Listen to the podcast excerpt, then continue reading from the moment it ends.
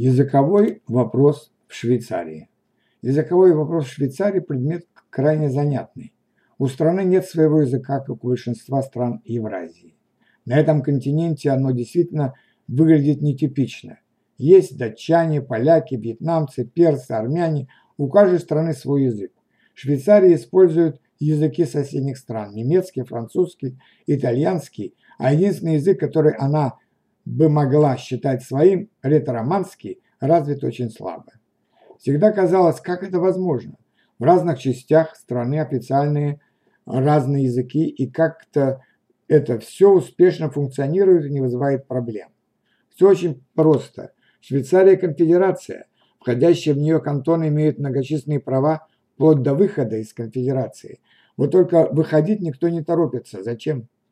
По факту, находясь в разных частях страны, порой ощущаешь себя в разных странах. Во французских кантонах практически нет в обиходе немецкого, на него тут почти ничего не дублируется. В немецких все только на немецком, а в итальянском Тичино и соседних районах, например, в южной части кантона Граубюнден, ничто не переводится ни на французский, ни на немецкий. Все говорят на тех языках, которые им удобны, используют их в быту, и все довольны, никто никому ничего не навязывает. Есть и пограничные районы типа Фрибурга или Биля-Бьена. В них примерно поровну французов и немцев. В самом Фрибурге все на французском, все названия улиц, объявления, но ближайший пригород Дюдинген уже немецкий. Туда ходит городской автобус из Фрибурга. И такое тут повсеместно. Жители этих мест обычно знают оба языка и без проблем переходят с одного на, на другой. У меня был студентом почтальон из Фрибурга, и он мне об этом подробно рассказывал. Кстати, в такие службы Фрибурга, как почта или полиция, берут только тех, кто свободно говорит на обоих языках.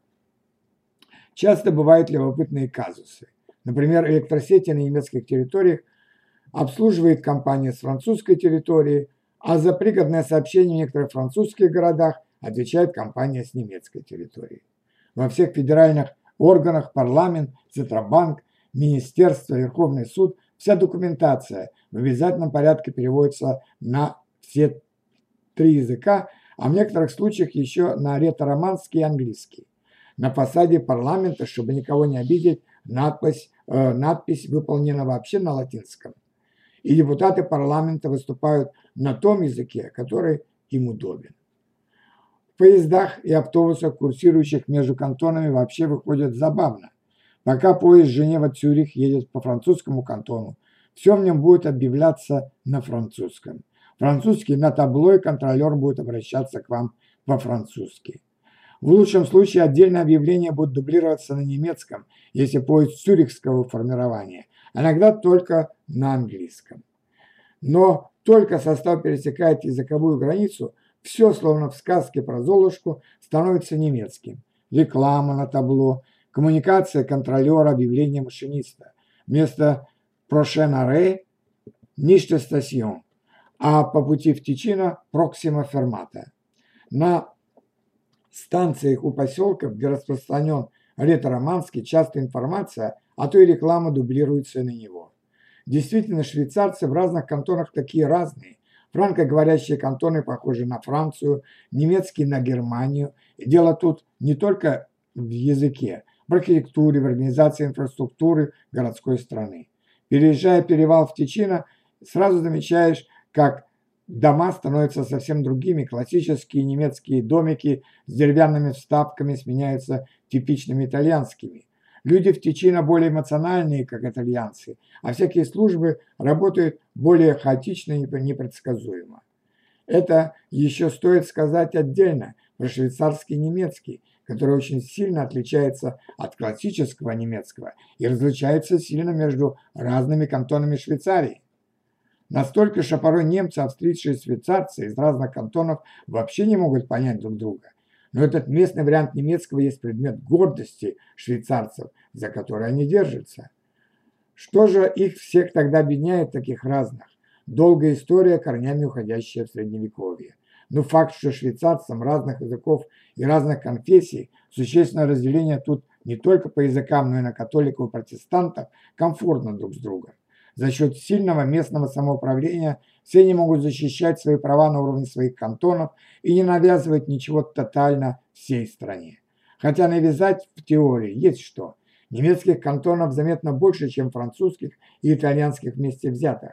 Итальянский, по сути, вообще один. А, и несколько э, муниципалитетов в соседних кантонах. А на ретроманском говорит вообще 1% населения. Будь такая ситуация в какой-нибудь Латинской Америке или в Африке, конфликты бы были неминуемы.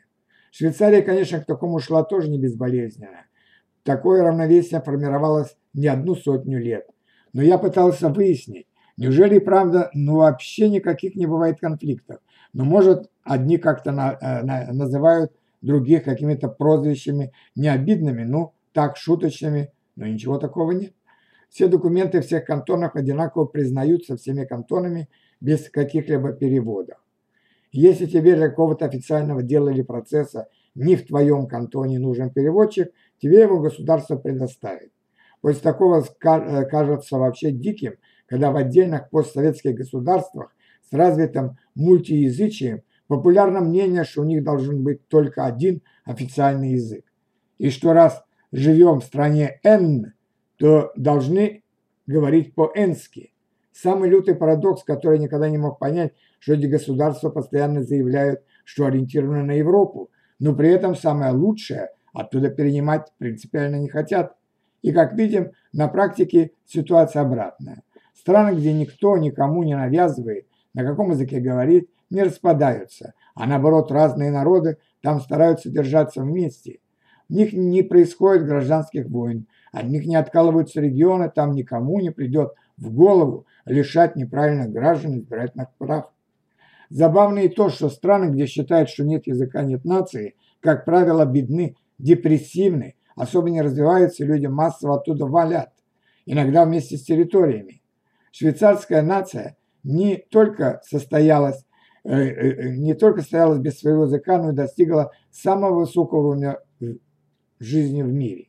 Думаю, что особо идейных представителей национально ориентированных стран стоило бы возить туда на экскурсию, чтобы они лучше представляли, что на самом деле ведет к процветанию, а что нет.